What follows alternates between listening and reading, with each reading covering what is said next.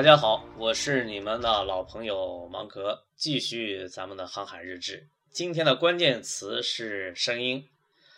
此时此刻蹦出来的词儿是“有理不在声高”，啥意思呢？咱慢慢聊。在互联网时代，声音大并不能够决定最后的胜负结果了，起决定作用的是事物的对与错。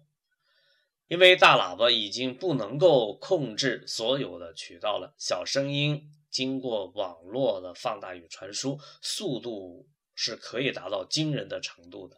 我生长的这个环境，大家是比较相信大声音的，久而久之，人们开始关心声音的大小，而不再那么关心声音的对错是非。啊，他们相信希特勒的宣传部长戈培尔的名言。谎言重复一千遍，则变成真理。过去你还验证过不少遍，并且有过不幸而得到证实的经历，但是今天你也需要改变了。接下来，咱们就一起来聊聊时下的一些噪音吧，以失控的名。先来说说淘江湖，马云缔造的阿里巴巴，以及后来的淘宝网、天猫店。的确是一个奇迹，我们也因此享受到了网购带来的种种便利。一时间，各种媒体、各种学者、专家、各种培训机构都开始拿淘宝说事儿，好像互联网就是淘江湖，淘江湖就是互联网。什么电商一点零、电商二点零，种种像雨后春笋般的冒出来。其实，互联网为我们打开的大门有千条万条，淘宝、天猫只是沧海之一粟。企业开一个天猫店，那只是多了一个渠道而已。这个可以有，但这种革命是浅层次的，不足以帮助你立于不败之地，因为你没能够在互联网的大架构上改组你的企业，以适应新的环境。对，互联网是阳光，是水，是空气，是土壤，它并不可怕。相反，它意味着机会，只是你需要改变。这是我想说的第一层意思。第二，我想说说人们的一种误解。很多人在种种噪音的干扰之下，因为自己不懂淘宝，就以为自己太笨了，落伍。了，甚至怀疑自己的智商有问题。其实大可不必。淘宝建立了一套规则，并且内容很丰富。起初是淘宝大学在干这个培训的事情，后来由于需求很旺，逐渐形成了一个非常庞大的培训市场，还有服务市场。呃，就是你不懂没关系，我来帮你经营。这就是所谓的托管服务模式。我想澄清的是，淘宝的规则只是淘宝的规则，不天然的代表互联网的规则。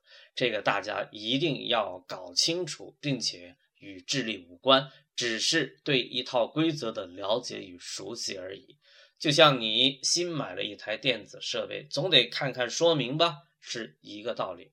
只是呢，淘宝这套规则比较多。并且还在不断的增加与改进之中，你得不断的去学习。顺便提一下，这里边还产生了腐败问题，最多的是出在聚划算。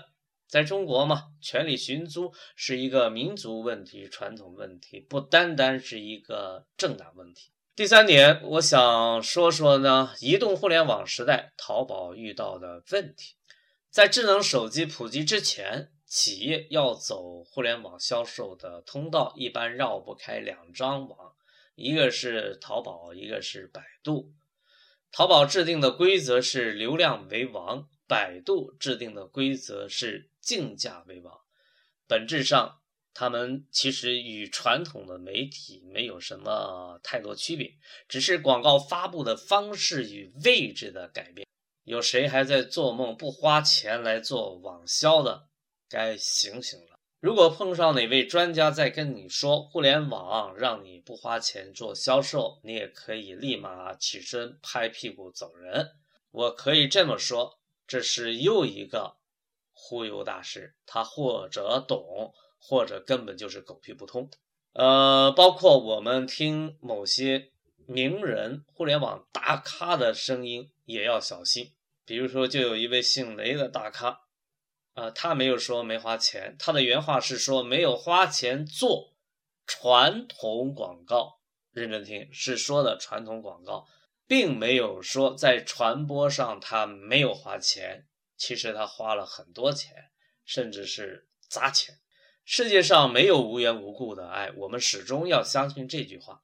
淘宝上做生意，主要的成本来自于买流量的投入；百度上做生意，主要的成本来自于在竞价排名上的花费。百度做的这个规则还造成了一种负面的后果，就是排名靠前的不一定是好东西，甚至有假冒伪劣的。不少不知道百度竞价排名规则的消费者是吃了苦头的，因为人们的直觉告诉他，排名第一的总该是行业里的佼佼者吧。没想到在百度这儿栽了，百度要不要为此而负责？众说纷纭，在这里呢，我想强调的是，移动互联网来了之后，这种格局发生了较大的变化。这种变化引起了马云的紧张，为什么呢？这是什么原因呢？今天人们可以绕过淘宝、天猫，甚至百度，通过实时在线的微信产生连接。如果产品足够好，或者你的企划做得巧，还可以触发病毒式传播，一传十，十传百。原来我在淘宝上买来的流量，最终并没有沉淀在我的店铺里，反而是沉淀在了淘宝的大平台上。我没有积累，下次做促销，我还得花钱去买流量。而微信上产生的关注者。是直接与我联络的，并且几乎实时在线，这是淘宝规则无法做到的。这个信号的背后是什么呢？那就意味着流量为王的时代一去不复返了。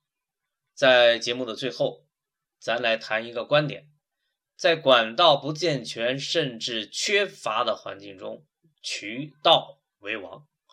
在管道如此丰富，甚至可以说是多通道的环境中，轮到什么为王了呢？我的答案是：内容为王，产品为王，服务为王，这一切可以统称为信息为王。好了，咱们今天就聊到这儿，下期节目时间再会。